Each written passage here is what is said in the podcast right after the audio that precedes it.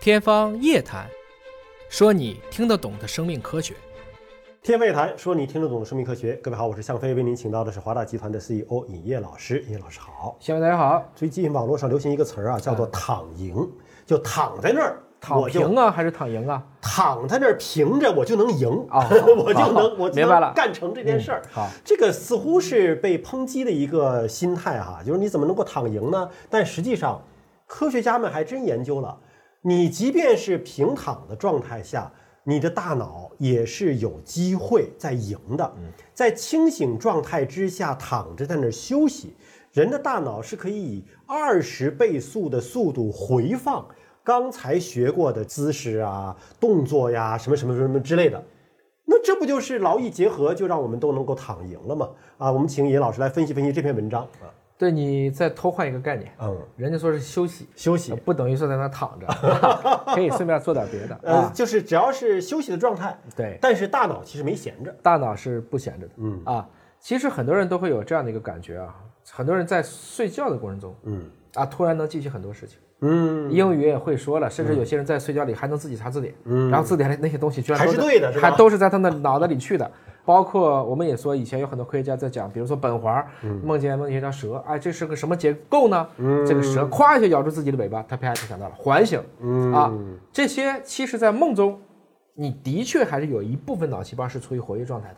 这样的一些，我们说原来可能更多的是一些主观的描述、嗯主述，现在因为我们有设备了，对我们有工具了，我们以前有功能性核磁，这次是用另外一种设备叫 MEG。什么叫 MEG 呢？就是一种大脑的一种磁成像图、啊，通过这个方式，我就可以去记录你在这个过程中，我到底是一个样什么的速度，去把你刚才所习得的一些知识，能够在大脑中重放和回忆出来。这是发表在了《细胞报告》上的一篇文章啊。那么他就是写到了关于二十倍速这个问题。哎我就很纳闷了，就是说他是怎么测的速呢？他真的是有一个播放按键， 一倍速、两倍速、二十倍速就测出来了吗？对，我们在过去学一个新技能的时候，如果在练习的过程中，你频繁的去插入各种各样的打断的时间，嗯，实际上记忆力的巩固和表现往往会增加，嗯，啊，我是有这个体验的，因为我有的时候会同时看几本书，嗯，把不同科目的书，你这个开一章，这个开一章，穿插到一起叫是做，吗嗯因为你本来一本书章和章之间也不是那么联系，穿插着看有时候效果更好。这样的一种效应，原来叫做间隔效应，嗯叫做间隔效应，那么通常来讲，如果你脑子是清醒的话啊，你的这种记忆巩固是在一般几秒当中或者几分钟，这个瞬时记忆就记住了，嗯，啊，这个巩固的幅度呢，是我们一般讨论你睡眠后记忆的四倍。啊，就是你清醒的时候，通过间隔的效应，效果会更好。那么具体来讲呢，我们还不知道这个大脑，你比如说是在一个清醒的一个放松的一个状态，是怎么把这些乱七八糟的事儿噼里啪啦都给你归纳成一个知识和技能，让你记住的。所以有一种呢，大家就推测，就就像咱们你刚才说的导弹一样，重放了一遍，嗯，reply 啊，神经也会 reply。同时在这个过程中呢，其实你也会有一些感觉，就是我们有的时候在一些特别聚精会神的时候，时间真的在变慢了，嗯，时间在变慢。电影里经常出现这样的呃景，象。我有这样的景象，啊就是基于精英会神的解一道题的时候，嗯，文科生很少这个体验 吧哎突然觉得时间变慢了，哎，怎么突然就这么清楚呢？这个事我 儿，们聚精会神解道题的时候，发现解不出来，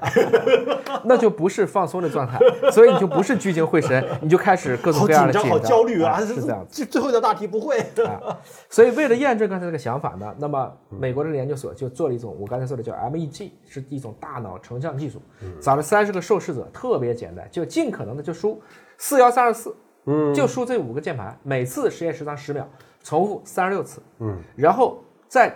两次实验之间休息十秒，看你的这个 MEG 大脑磁图，你猜在休息时间这个过程中，你的大脑在干什么？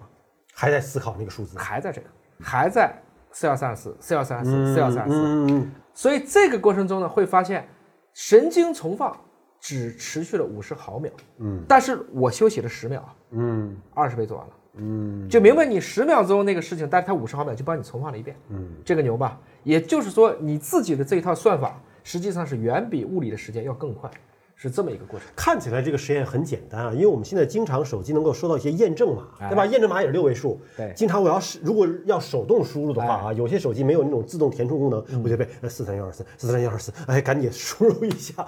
但这个实验就是多了一个设备，叫做 E MEG，哎，来有帮这你个把工具记了。下来了。有这个工具之后，它对你大脑进行扫描，来看你的这种速度到底是怎么样子的。是，所以我觉得工具的进步对我们的这种科学研究就是一个巨大的飞跃。所以以前我们一直在讨论你有没有自由意识啊，现在有没有自由意识我不敢说，但至少意识可以被测量这件事情，现在是越来越多的工具都可以去帮助你了。所以呢，其实神经重放涉及的，大家也可以去从功能核磁啊，包括我从 MEG 里成像图里去看，你主要是海马区，嗯，还有就是你的一些感觉运动区，包括一些内嗅区，嗯。但是这个海马和颞叶在这种程序性，就是四幺三二四，这不是个程序性的记忆吗？应该说它是非常强的，嗯啊，这个呢是在以前大家没有想过的，因为过去大家认为这样的神经记忆活动一般不需要海马体的参与。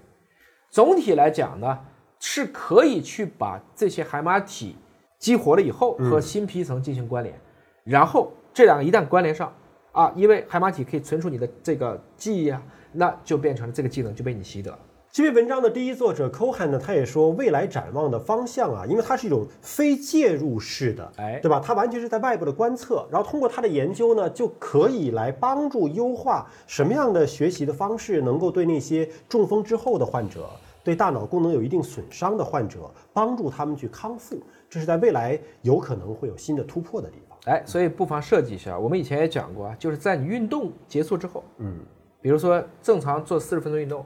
你的身体还会再帮你运动四十分钟，嗯，因为身体不会一下就降，它有对嗯惯性的。它的代谢还在。那么这段时间不是刚好学习吗？对，那反过来讲，运动不就是学习的间隙吗？这个就可以把寓教于乐这两件事情事半功倍的给它做。好累啊！除了脑力运动就是体力运动，连着来了。若为人上人，必吃苦中苦。我们 就想躺赢，怎么办呢？